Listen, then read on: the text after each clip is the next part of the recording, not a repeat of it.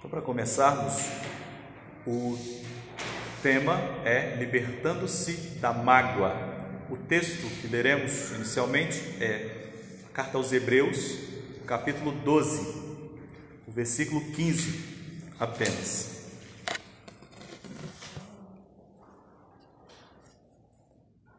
Hebreus, capítulo 12, o versículo 15. Apenas o 15 para começarmos.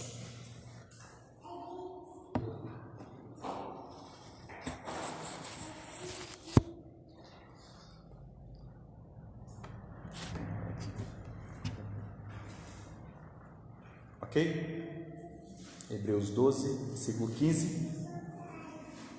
Você pode ler o 14 e o 15, para ficar completo o pensamento. Seguir a paz com todos e a santificação, sem a qual ninguém verá o Senhor. Atentando diligentemente, porque ninguém seja faltoso, separando-se da graça de Deus nem haja alguma raiz de amargura que brotando vos perturbe, e por meio dela muitos sejam contaminados. Até aqui. Mágoa é um tema espinhoso para muita gente, para a maioria de nós é um tema complicado, a mágoa. E eu vi um vídeo hoje Interessante. Pessoa pergunta bem assim: o que você acha de guardar mágoa? Ela disse: Eu acho isso horrível porque faz mal para a saúde. Então por que você guarda mágoa? Porque eu não ligo para a minha saúde. A pessoa respondeu. Então, ela sabe que faz mal, mas ela guarda porque ela não liga para a própria saúde. Essa é a ideia. Mas quem nunca ficou magoado uma situação, uma coisa ou pessoa? Até hoje na história da, da sua vida. Talvez as duas crianças que estejam aqui presentes já tenham alguma coisa aí guardada que ele não sabe nem elaborar ainda, o que seja, mas pode ser uma, uma raiz de mágoa, de amargura ali que está crescendo nessa criança. A gente costuma ver filmes, filmes de pessoas que foram feridas, sofreram alguma coisa que gerou uma mágoa e essa pessoa vai atrás de vingança. E quando eu escrevi esse estudo, o filme que estava em evidência na época era o filme é, Vingança e Castigo, que estava na Netflix. Inclusive na semana que, que eu escrevi esse estudo que tinha lançado esse filme na Netflix. Mas tem uns clássicos como V de Vingança. Tem um também, acho que é colombiana, que é a história da menina que se vinga. O mais recente agora, que está tá no Amazon Prime, é o Lista Terminal, com Chris Pratt. Lista Terminal se trata de uma vingança de alguém que foi ferido profundamente. É até interessante a série, dá até para assistir. Tem oito episódios, não vou contar o final, senão vou dar um spoiler para vocês, mas vale a pena a série, para percebendo esses detalhes, é claro, né? Alimentar não funciona não. Mas algumas pessoas fizeram a, a sofreram na verdade, sofreram a, algum tipo de trauma que carrega para a vida inteira. Alguns de nós traumas antigos. Quando a gente fala de filme, a gente até torce para o herói do filme conseguir a vingança dele. Isso é, isso é terrível. O filme consegue fazer isso com a gente. Filme, série. A gente torce para que o herói consiga o intento dele e no fim a gente vibra com ele quando ele consegue matar o oponente, matar o oponente dele. Tem ditados interessantes, né? Tem um ditado que mágoas passadas não movem moinhos. Mágoas passadas não movem moinhos. Tem uma canção de Vinícius de Moraes, também interessante, né? Olha que coisa mais triste, mais cheia de mágoa. Não é isso? Não é, né? Mas então o que é a mágoa? O que é a mágoa? A origem do, do essa palavra vem do latim que é mácula, mácula, nódulo, alguma coisa que foi que sofreu um trauma. Então, um desgosto, uma tristeza profunda, um ressentimento, um pesar. Então, a mágoa é um trauma, você sofreu uma pancada E aquela pancada ficou o trauma. Qual o melhor jeito de ilustrar isso? Quando você machuca e fica roxo, você fala, tá doendo? Não, só tá magoado. é interessante? Você bate em algum lugar assim, te arrebentou? Não, só magoou um pouquinho. Mas no, dentro do peito, não existe magoou um pouquinho, né? Magoou um montão, né? No peito é diferente. No braço, na perna, até quem fala que só está magoado. E é um ressentimento. E o que é o, o ressentimento?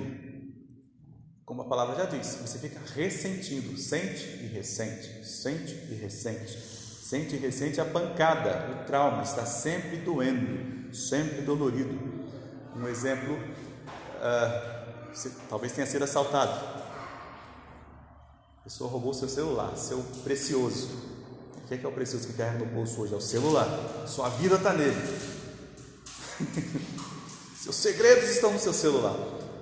Aí a pessoa levou o celular. Só que ele botou uma arma na sua cara. Ele tipo, botou uma arma, ele levou o celular. E você ficou com, com aquele trauma daquele assalto. Só que levou seu celular. Aí alguém fala assim: Ah, você levou só seu celular, cara. Deixa isso para lá. Você compra outro. Jennifer, minha esposa, já foi assaltada. Levaram o celular dela, o estado dela ficou, foi terrível. Mas pior do que isso, é depois de ter sido assaltado, ficar pensando: por que eu passei naquela rua? Por que eu saí naquele horário? Por que eu não chamei um colega para vir comigo do serviço até o ponto de ônibus ou para da igreja para cá, da casa para a igreja? Por que eu passei por esse caminho? E você fica se culpando por ter sido assaltado. Olha que doideira. Aí você está com trauma. O ladrão não levou só seu celular, levou sua paz junto. E te deixou um trauma, te deixou magoado. Aí você não está se penalizando por quanto seu é roubado. Você está se ferindo, você está se machucando por coisas que você fica imaginando que poderiam ter acontecido, que poderia ser diferente. Isso acontece de, de N maneiras nos nossos relacionamentos. Você poderia não ter dito aquilo, poderia não ter feito aquilo, e você fica se martirizando com aquilo o tempo inteiro. Esse é um grande problema mas sim com relação ao outro, ao outro. Ficar ou não magoado é uma decisão. Ficar ou não magoado é uma decisão. Por quê? Porque a mágoa não é um impulso. A mágoa não é uma reação. Qual é a reação que você tem? Raiva. A reação é raiva. Não sei se tem algum terapeuta aqui, mas aí você, depois a gente, você me corrige aqui durante é um estudo. Então você pode interromper falar, você está errado nisso aí, vamos, aí você vai me ensinar. Mas o primeiro impulso é raiva, é ódio, é ira. É o primeiro impulso que você vai ter. Então a mágoa é uma decisão que você toma de preservar, em manter, em alimentar essas reações dentro de você. Isso vai ser a mágoa. É essa decisão que você toma. Por isso que ela é chamada de mágoa, de ressentimento que você fica ali alimentando aquilo, aquele impulso inicial da ira, do ódio, da raiva, você vai alimentando aquilo. Então você sente e ressente. Logo, a ofensa, quando você fica magoado por uma suposta ofensa de alguém, é porque você deu poder ao outro de te ofender. Você deu ao outro o poder de te ofender. É simples assim. Você dá o direito ao outro de te ofender. Exemplo: se você não tem cabelos na cabeça, você é o quê? Careca, não é? Não é verdade? se o cara te xingar de careca, por que você vai se ofender com isso? Compreende? Você fala, bem observado. Eu sou careca. Se o pessoa te xingar, te xingar de filho de alguma coisa, filho de uma meretriz, ele não conhece sua mãe, você conhece sua mãe. Você sabe que sua mãe não é uma meretriz. Por que você vai se ofender com uma pessoa que falou isso? Compreende? Então, se você se ofende, é um poder que você dá ao outro se ofender. É um poder que você dá ao outro. Hoje em dia está muito. Vivemos um denuncismo terrível. E aí a, a, o, racismo, né, as discriminações são coisas horrorosas e está no Código Penal para criminalizar a situação, mas são coisas também que a pessoa vai se valer do direito dela, ok? Mas está no mesmo padrão. Está no mesmo padrão de você preservar, guardar aquilo ou não. Você vai correr atrás do seu direito, tem uma lei que te protege disso, ok, vai lá. Mas aquilo vai te acabar, acabar com sua vida emocional, já é outra coisa. Já é outra coisa. Então é o seguinte, o primeiro impulso, o primeiro impulso pode ser uma raiva. E a palavra de Deus nos diz, lá em Efésios capítulo 4, irai-vos, não pequeis. Então você tem o direito de ficar irado. Tem o direito de ter aquele impulso de ira, de raiva, de, até de ódio. Mas é um impulso. Então você vai parar e não vai pecar. Você vai ter aquele impulso, mas não vai reagir de maneira que vai te levar a pecar. Em, em psicanálise, a, eles costumam, uma professora que eu tive, ela costumava brincar desse, desse impulso, é o cavalo doido, indomado. É o cavalo maluco que tem dentro da gente, indomado. Só que o que a gente aprende, que está lá, né, isso está lá no id, na teoria freudiana, né? Está lá no id, que é o impulso. Mas você tem o ego e o superego. E você já aprendeu com o superego de que é possível controlar esse cavalo desesperado, esse cavalo sem, sem rédea. Você com o superego coloca uma rédea nele. O que é nosso superego? Colocando em termos cristãos, é a palavra de Deus que nos guia, que nos orienta, que é o nosso nossa base de regra, né? de fé e de prática. Então é de fé e de prática. Então você pratica aquilo que você aprendeu de irai-vos e não pequei, não se põe o sol sobre a vossa ira. Então remoer a mágoa, você maltrata você mesmo o tempo inteiro. Então é, o que acontece? Quando você não solta a mágoa, ela fica presa e vira uma amargura. E qual é a evidência de que ela está lá? Toda vez que você lembra, toda vez que toca no assunto, ela dói. Ela dói ela dói o tempo inteiro, que lembra que algum episódio desencadeia.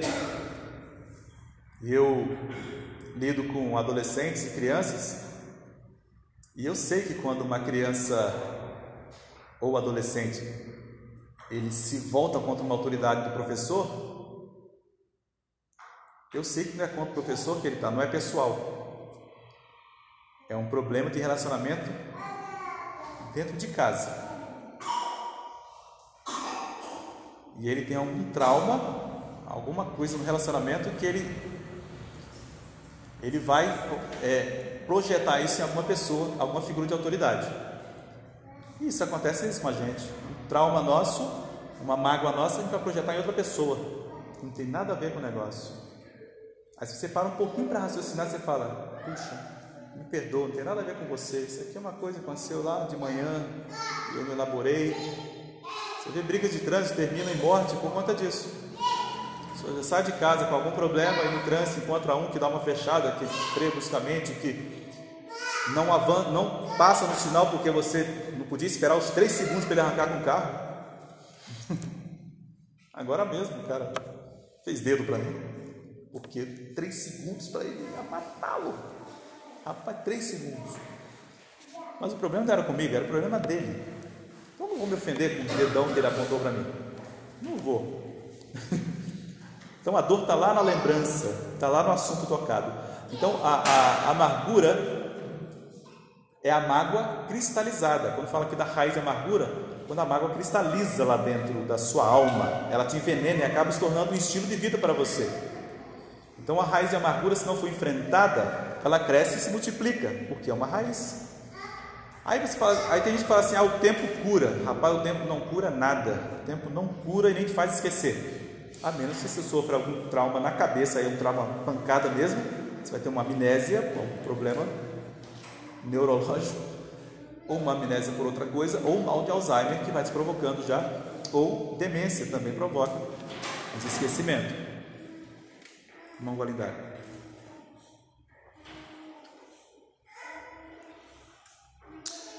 Então o tempo não cura e nem faz esquecer. Ele não tem esse poder.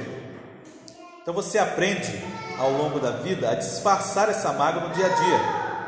Mas basta uma situação que provoque, você retorna naquele mesmo ponto, como se nada tivesse mudado na sua vida. Você volta exatamente lá e revive aquilo e sofre de novo. Comecei a assistir o filme uh, da Princesa Diana. Fala Princesa Diana, vocês vão saber quem é, né? Falecida, né? 1997. Ah, muito bem. Dia 31 de agosto, César, 97, dia 31 de agosto de 97, em Paris. Ela e o namorado Dodi Alfred morreram. Estava vendo o filme dela e ela tinha um sério problema de relacionamento com a família real. Esse filme retrata bem, um filme que não esconde as mazelas da família real. O nome do filme é Spencer, que é o sobrenome solteiro dela. Spencer. Mostra a, a afeição dela, o desgosto dela de estar com eles, todos os traumas. Ela desenvolveu problemas de bulimia, sérios problemas emocionais. Ela desenvolveu. O filme mostra. Então você consegue às vezes lidar, fingir para alguns. Você pegar a foto da Amy hoje, você vai ver na face dela um desgosto. As fotos mostram isso, capta aquele momento da alma da pessoa. Letícia que trabalha com fotografia, você vê que a alma da pessoa é captada naquele momento da foto, é impressionante. Dá para ver a feição de tristeza ou de desgosto, de horror. Então ela sempre está lá. Os neurologistas e, e, e neurocientistas é, falam que a memória tem esse, essa capacidade de armazenar coisas, e principalmente, eu até brinco com isso na, na, na área de educação, que é o melhor método de ensinar alguma coisa a alguém é um método traumático.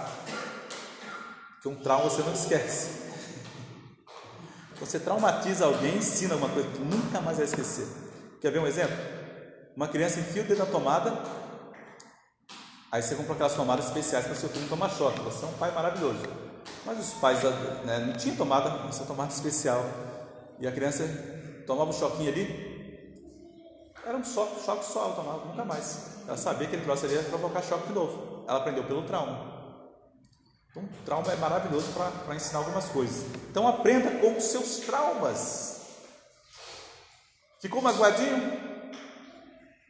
é, é, uma, é uma escola, é uma lição. Então passa para outra. Já aprendi essa, então passa para outra. Deixando as coisas para trás ficam, diz o apóstolo Paulo, prossigo. Ele prossegue, ele vai adiante. Então essa raiz de amargura não só está em você, mas ela contamina os outros. É o que diz o texto. Ela contamina os outros. Que ó, brotando nos perturbe, por meio delas muitos sejam contaminados. Ah, no caso de Diana, da princesa, no filme retrata também que os filhos dela percebiam, principalmente o mais velho. Ele sabia da dor da mãe dele e ele se ressentia com aquilo também. Ele tomava as dores da mãe. Para uma criança, um estava na adolescência já, que retrata essa parte, mas pegar isso é terrível. Então, tem filhos que odeiam as pessoas sem saber nem porquê, porque a mãe diz que odeia e não explica para os filhos porque ela odeia Fulana, porque odeia Beltrano, e os filhos passam a odiar também e, e ela percebe o tratamento da mãe com, naquela situação e, e reproduzem o mesmo comportamento. Isso é terrível.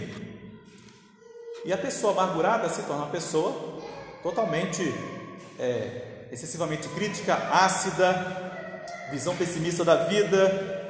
Ela se apega às frustrações do passado e transforma em desesperança, só vê defeito nas coisas, a coisa pode estar cheia de qualidades, a pessoa só vai ver problemas, só vai ver defeitos.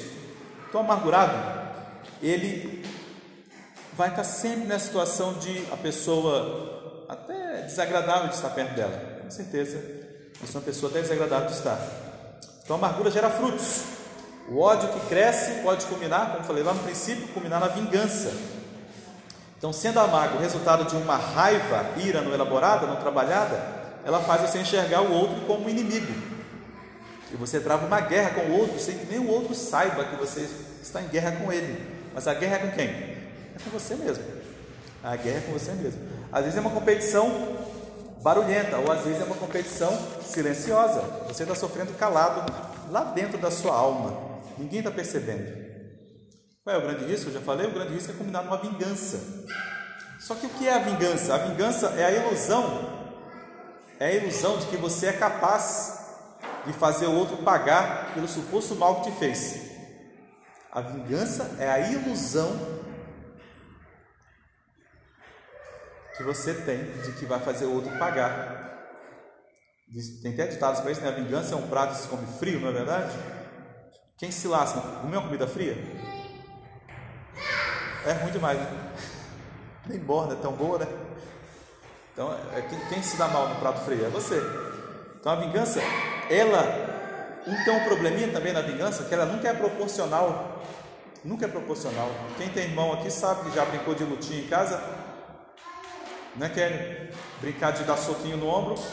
Se o seu irmão te dá um soco com uma proporção, você vai dar um na mesma proporção? Só que não, você vai dar um mais forte para ele voar mais longe. E assim vai espancando um ao outro. No final, os dois estão com os braços magoados. A vingança nunca é proporcional. Esse é um grande problema. Nós sempre exageramos nela. Mas devemos deixar a vingança com Deus. O Senhor diz: A mim pertence a vingança, eu retribuirei, diz o Senhor. Ele é o justo juiz, ele é o, resto, o reto juiz para fazer a vingança perfeita.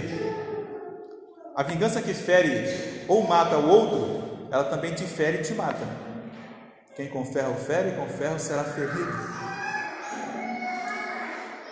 Então, o desejo de vingança, o desejo de vingança é um veneno que você bebe imaginando que o outro vai morrer.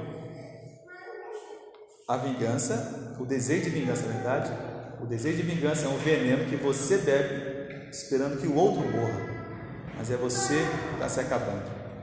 Agora vamos olhar na Bíblia o caso de Absalão. Abre lá no livro do profeta Samuel, segundo livro,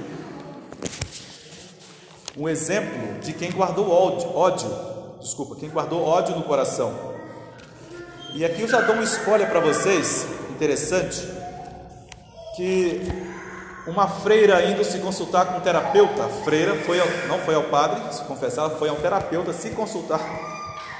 E ele percebendo a dor dela, ele perguntou algumas coisas a ela. E no final ela revelou que tinha mágoa da madre superiora do convento. E ele deixou ela deixou que ela falasse bastante. E no final ele falou o seguinte: Irmã, mágoa é um termo cristão para ódio. Você tem ódio da madre superior. Então você não vai encontrar na Bíblia a palavra mágoa. Você vai encontrar amargura, mas você não vai encontrar mágoa. E você vai ver gente magoada, mas que na verdade guardou ódio. É o caso de Absalão. Abre aí, segundo livro do profeta Samuel, capítulo 13, a história toda está no capítulo 13 inteiro. Então só vou te dar o, o, o, rapidamente o resumo da história. Aminon, filho de Davi, meio irmão de Absalão, estupra a própria irmã. Só que também era meia irmã dele, era irmã de Absalão, que era Tamar, ok? Absalão fica com muita ira com isso. Então vamos ver as reações de Davi e a reação de Absalão. Olha o capítulo 21. Desculpa, o versículo 21. Capítulo 13, versículo 21.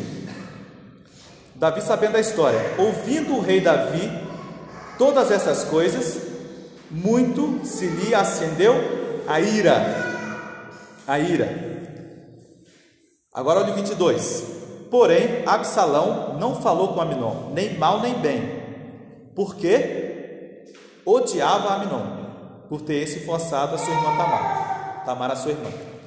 A reação de Davi foi de ira, foi um impulso de ira dele, ao saber que o filho dele estuprou a, a própria irmã. Ok? Absalão não disse nem mal nem bem, ficou calado. Ele, o que, que ele fez? Ele guardou ódio no coração. Guardou o ódio. Quanto tempo ele guardou esse ódio? Olha o versículo 23. Dois anos. Passados dois anos, aí Absalão dá uma festa para fazer o que nessa festa? Armar uma emboscada contra o próprio irmão. Ele chegava, papai, vamos fazer, vou dar uma festa lá, que eu estou tosqueando minhas ovelhas. No fim da tosquia, eu quero dar uma festa. Vão lá, senhor e todos meus irmãos. Ao rei Davi, ah, eu não estou afim de não. Fazer essa viagem, não estou muito afim não. Ah, pai, mas deixa pelo menos Aminon aí. Aí Davi, meio que na inocência, deixa Aminon ir para a festa. E nisto, Absalão tinha dado uma ordem. Olha o versículo 28. Absalão deu ordem aos seus moços, dizendo: Tomai sentido, quando o coração de Aminon estiver alegre de vinho, e eu vos disser: Feri Aminon, então o matareis, não temais, pois não sou eu quem vou ordena, sede fortes e valentes. E assim fizeram, mataram Aminon. Mataram Aminon, conforme a ordem de Absalão. Agora, olha o versículo 32. 32. Mas Jonadab, filho de Simeia, irmão de Davi, respondeu e disse, quando a notícia chegou para Davi, né? Não pese o meu senhor, não pense meu senhor que mataram a todos os jovens, filhos do rei, porque só morreu Aminon, pois assim já revelaram as feições de Absalão. Olha, o que que quem levou o recado para Davi notou? Que, que Jonadab viu em, em Absalão? As feições, a cara dele não enganava o ódio que ele guardava do irmão. Lembra do provérbio que diz: um coração alegre aformoseia o rosto, mas um coração triste, um coração com ódio também desfigura o rosto. Então a cara de, de Absalão não escondia o ódio dele, que ele guardava pelo irmão. Assim, só matou porque o, Jonadab estava consolando Davi. Né? Falou assim: não, a notícia chegou toda errada, né? Fake news. Chegou para Davi e falou assim: mataram seus meninos tudo. E Davi ficou desesperado, rasgou a roupa. Ah, meu Deus! Não, mas aí ele falou: não, só matou Aminon. Mas assim ele ficou triste, porque a feição de Absalão condenava ele, já estava lá. Então, ele guardou aquele ódio por dois anos para executar a vingança contra o irmão. Que terrível, que terrível. Às vezes a situação sua não é esta, de, de um de um trauma tão grande assim que te levou a guardar esse ódio. Ninguém violentou ninguém na sua família, ninguém matou ninguém na sua família. Mas é complicado. O pastor Hernandes Dias Lopes, ele teve um irmão assassinado pelo cunhado, a facadas uma morte terrível. E ele fala o caminho de perdão que o Senhor tratou o coração dele para ele chegar a perdoar o cunhado dele que matou o próprio, matou o irmão dele. É uma coisa horrível. Horrível. Mas às vezes não é um trauma desse, às vezes são pequenas coisas que se acumulam. Agora respondam esta: Com quem geralmente mais nos magoamos? Me ajuda aí. Hum? Quem mais nós amamos, ou seja, quem mais está perto da gente, né? Quem mais está perto, quem mais convive, é que tem maior chance de te magoar. E aí te gera pequenas mágoas todos os dias. Vai gerando pequenas mágoas. Um pouquinho aqui, um pouquinho ali, você vai construindo um castelo de mágoas dentro do seu coração. E aí é com o irmão, é com o pai, é com a mãe, é com o cônjuge. E a coisa vai crescendo. E aí nasce a raiz de amargura. E você alimenta aquilo, e aquilo cresce. Aquele ódio terrível vai crescendo. Então as pessoas mais próximas são as terríveis para nos ferir. E o pastor está trabalhando vocês o, o Hebreus né, no domingo e está trabalhando Provérbios nas quartas, né? Comecei lendo Hebreus e vamos ler agora Provérbios, para não ficar sem esses dois textos. Provérbios capítulo 19, que é um versículo incrível para quem está guardando, está guardando aí pequenas, pequenas mágoas que vão criar uma, um grande magoado. O versículo 11 do capítulo 19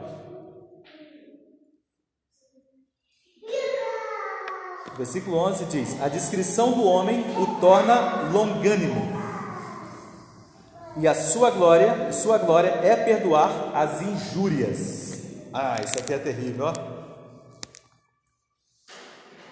O homem longânimo, a glória dele é perdoar as injúrias. Seu gordo, ah, estou gordo mesmo, problema. Seu careca, eu sou careca mesmo, qual é o problema? Seu preto, eu sou preto mesmo, qual é o problema? Compreende? Às vezes não dá, não tem que ficar judicia, é? judicializando tudo. não precisa. Elabora isso e segue a vida, rapaz. Sempre tem uma confusão de trânsito. Sabe que você tem uma família. Se você tiver filho, você tem filho para cuidar. Se você for casar, tem uma esposa. Se você tem uma mãe, tem um pai.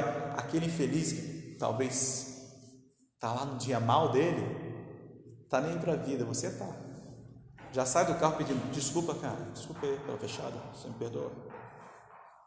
Eu gostou do seu carro? Mas foi? Dá o telefone que eu vou. Já esfria o cara rapidinho.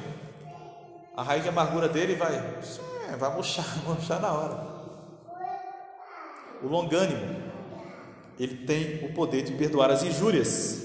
O poder de perdoar as injúrias. Então procure entender a situação antes de tirar suas próprias conclusões. Procure entender a situação antes de tirar suas próprias conclusões. E alguns mal entendidos são porque às vezes somos duros demais com os outros e indulgentes demais conosco. Somos muito autoindulgentes, é verdade mas duro demais com os outros. Quer ver? Você gosta de chegar no horário, não gosta? Eu também. Mas às vezes você se atrasa, não se atrasa? E você não tem uma boa desculpa quando se atrasa? Não tem uma razão bem boa para explicar? E será que o outro também não tem? Compreende? Você vai ficar com ira do outro porque o outro atrasou? Eu também atraso de vez em quando. Hoje mesmo eu passei por isso. O anjo Jennifer foi lá para nossa cidade lá para Cariacica e o ônibus tava, chegou lá no Shopping Del Rey Belo Horizonte às 7h55. Eu cheguei para buscá-la 8h20. Qual era a minha desculpa? O trânsito. Teve um acidente na Via Expressa. O trânsito me segurou, mas eu saí de casa no horário. Aí, sei lá, a gente não se comunica. Ela é só ficar com ira de mim. E chega lá e encontrar, não a Jennifer, encontrar uma bruaca, velho querendo me matar. Não é verdade? É. Ó, mulheres, vocês cruzam os bracinhos, ficam batendo um pezinho assim na porta de casa esperando o homem chegar do serviço. Não faz trem não. Vocês matam seus homens assim. Não. Conta depois, deixa ele tomar um banho, relaxar, ficar tranquilo, sentar no sofá, se esparramar, botar um pijama, você conta para ele, ai, aconteceu isso hoje. Mas às vezes o mal entendido pode ser resolvido só com uma comunicação. Uma boa explicação pode ser dada. E mesmo se você não concorde com a explicação, pode ser uma explicação. Então o mal entendido pode ser resolvido com uma pergunta. O que aconteceu? Uma pergunta sincera. Pergunta com ódio. O que aconteceu? Entre os dentes, não. Entre os dentes. A intenção você já sabe qual é, porque a afeição não engana a intenção. A afeição não engana a intenção. Poucas pessoas conseguem fazer cara de paisagem. Tinha uma, tinha uma colega que falava cara de paisagem, falava cara de égua. Já mexeu com uma égua? Você mexe com uma égua, fala bem assim. O balança a cabeça para outro lado, não dá nem ideia. Ela chamava de cara de égua. Eu achava aquilo engraçado. Mas é interessante. Pode ser resolvido com uma, uma pergunta ou seus traumas pode ser de grandes traumas, pode ser de mágoas bem pesadonas, que aí são difíceis de serem resolvidas. São feridas grandes que foram abertas, uma discriminação racial, uma discriminação social, o que hoje chamamos de bullying quando você era criança, não é? Vários, vários. ou mesmo uma, uma violência, um abuso na infância, uma rejeição dos pais. Como perdoar isso? Você cresce com aquilo te consumindo a alma. Um pai, uma mãe, um tio. Hoje eu vi uma notícia horrorosa. E a criança faleceu. Se tivesse, se ela sobrevivesse, ela sobreviver com um trauma terrível, né? Os próprios pais, a notícia me corta o coração. Os próprios pais de uma criança de dois anos, eles violentaram a criança e mataram a criança com objeto introjetado no ânus da criança, que rasgou a criança toda por dentro. Mas a criança faleceu. se essa criança sobrevive a isso? Que trauma que ela teria para a vida inteira?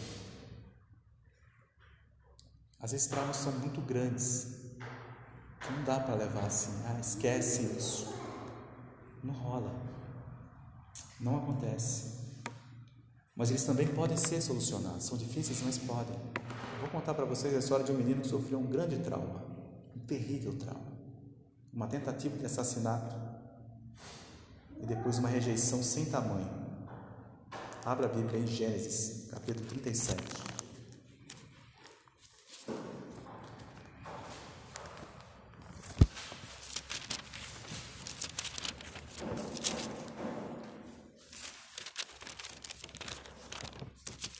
Pensa no trauma desse menino. Ele começa, esse trauma começa dentro de casa.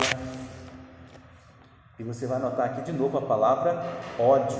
Não tem a palavra magro aqui. A palavra ódio dirigido a alguém. Capítulo 37, versículo 4. Essa aqui é a história de José. Vendo, pois, seus irmãos que o pai o amava mais que a todos os outros filhos, odiaram-no. Odiaram-no. E já não lhe podiam falar pacificamente. Ele sofreu ódio e, lembra da afeição? Agora não era só afeição, eles também tratavam ele de maneira ríspida, de maneira grosseira. Não tinha mais conversa de, oi irmãozinho, era, era o caçula, né? Era o menino. Olha o versículo 5. Teve José um sonho e relatou a seus irmãos, por isso o odiaram ainda mais. Já tinha ódio, acumularam mais um pouco de ódio. A raiz desse ódio aqui é ciúme. A raiz desse ódio que você vê mais na frente, que a palavra que é usada é ciúme. Agora olha o versículo 8. Ele conta outro sonho. Então lhe disseram seus irmãos: Reinarás com efeito sobre nós, e sobre nós dominarás realmente, e com isso, tanto mais o odiavam. ódio, ainda mais, e agora tanto mais. Era um ódio em cima de ódio, em cima do menino. Isso levou com que eles tentassem matá-lo. Uma tentativa de homicídio. Olha agora o capítulo 45. A história avança.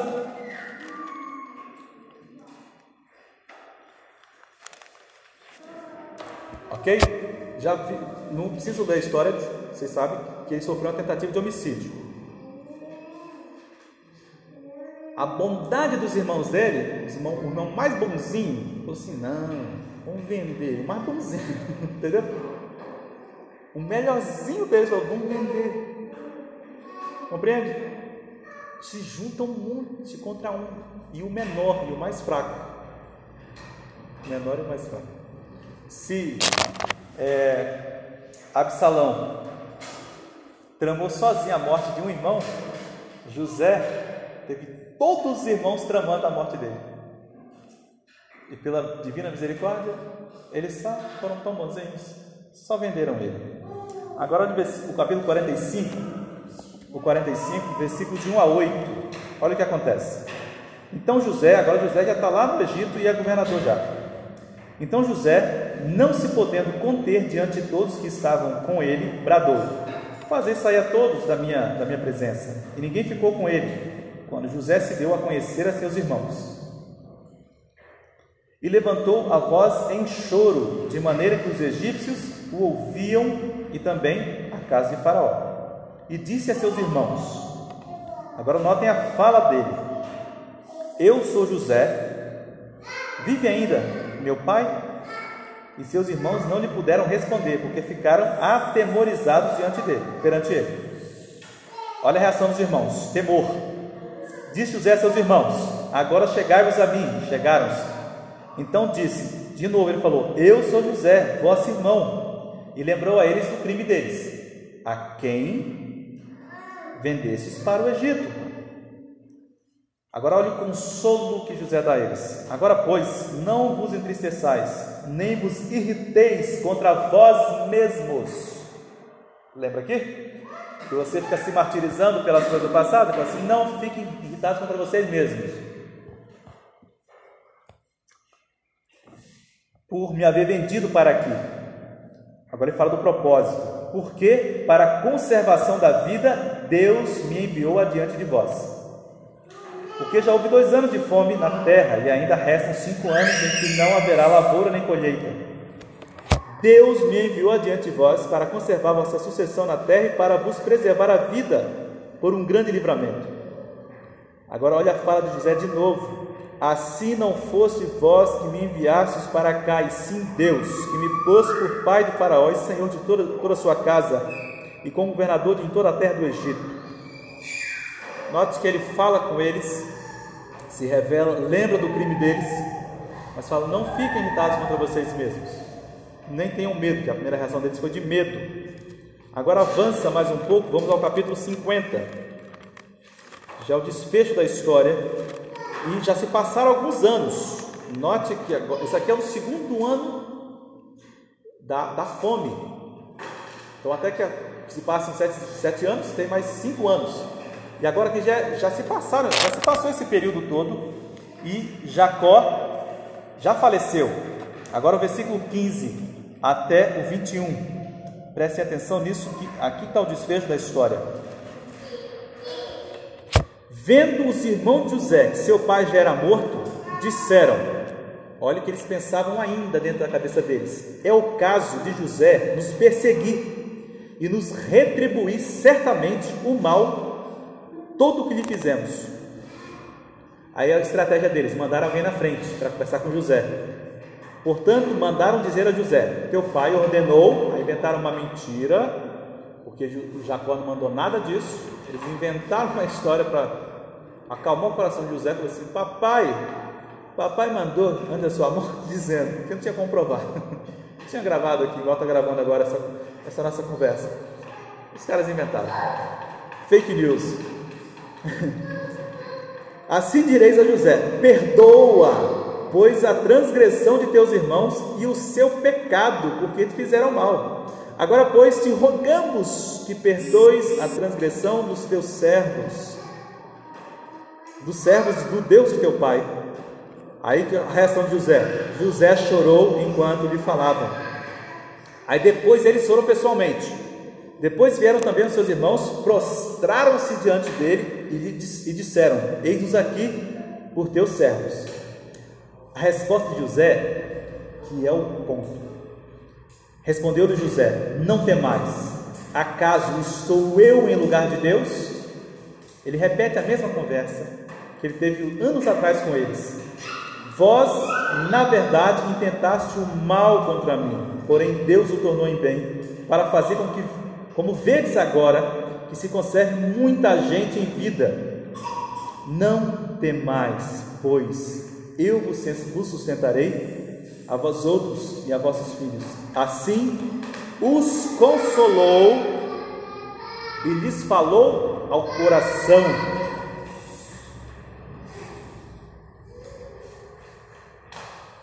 José falou ao coração deles, consolou a alma deles, falou ao coração deles. Quem libera o perdão ele tem esse poder de falar o coração do outro e quebrar o outro, e quebrar o outro todo. A libertação, meu irmão, tanto de traumas grandes ou pequenos, de mágoas, é uma só: é a liberação do perdão. É preciso perdoar. A falta de perdão é a grande prisão na qual você fica nela se você não liberar o perdão. E a falta de perdão é uma prisão com torturadores que estão dentro de você noite e dia, com os verdugos te ferindo, te atrapalhando dormir, te atrapalhando comer, te atrapalhando viver, te atrapalhando se relacionar com as pessoas. Olha a situação de José, ele tinha tudo para se vingar dos irmãos e ainda assim, sem ser punido por isso, ele podia mandar matar todos os irmãos esquartejar, pendurar em praça pública, que ele era o maioral do Egito, era o segundo depois de Faraó. Não ia ser punido por crime nenhum. mas ele foi pelo caminho do perdão. Ele foi no caminho do perdão. E qual o padrão para nós fazermos isso, irmãos? Qual o padrão? O padrão está lá na cruz, o padrão está em Jesus. E eu quero ler com você dois textos do Novo Testamento, e assim nós fechamos a nossa conversa. Abra na carta aos Efésios, no capítulo 4, versículos 31 e 32. Efésios capítulo 4, versículos 31 e 32, onde está o nosso padrão para o perdão. Que você vai encontrar aqui na palavra de Deus. Assim diz: Longe de vós toda amargura e cólera e ira, gritaria e blasfêmias, e bem assim toda malícia. Agora o contraponto disso, fala longe de vós essas coisas ruins. Antes, quando ele fala antes, ou seja, isso tem que estar no lugar dessas doideiras todas. Antes, sede uns para com os outros benignos, compassivos, perdoando-vos uns aos outros. Qual é o padrão? Como também Deus em Cristo vos perdoou. O padrão é o perdão que recebemos de Deus na cruz. Quando Jesus verteu até a última gota do sangue dele por cada um de nós. Só guarda ódio no coração e fica se acabando na vida quem não entendeu o que Jesus fez na cruz. Vamos ler Colossenses agora, vira só um pouquinho, capítulo 3 de Colossenses. Vocês verem que o padrão se repete, é a mesma coisa. Na carta aos Colossenses, agora, capítulo 3, versículo 12 ao 14.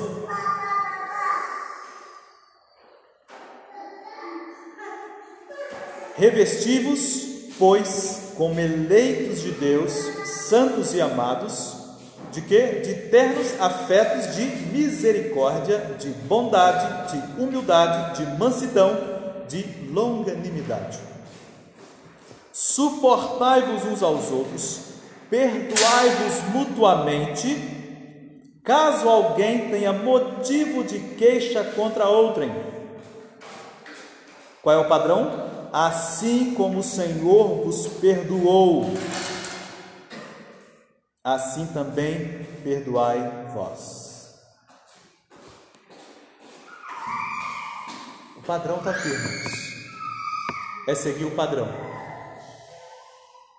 Então não brote, não crie ramificações, a raiz de amargura.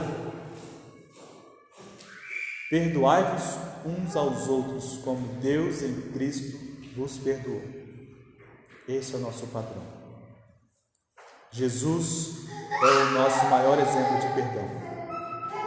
Se você ainda tem dificuldade de lidar com isso, lamento te informar que você não entendeu a obra de Jesus na cruz por sua vida. E eu convido a você hoje, se não agora, ainda antes de dormir hoje, conversar com Deus sobre isso. Isso é fácil? Não é. Porque quando Jesus falou com os discípulos sobre perdão, Pedro se adiantou e falou: Senhor, então aumenta-nos a fé. Esse trem é difícil. Então, ore ao Senhor nesta noite, converse com Ele se liberte disso para ter uma vida abundante nele. Amém, meus irmãos? Coloque de pé, vamos orar e agradecer ao Senhor por esta oportunidade.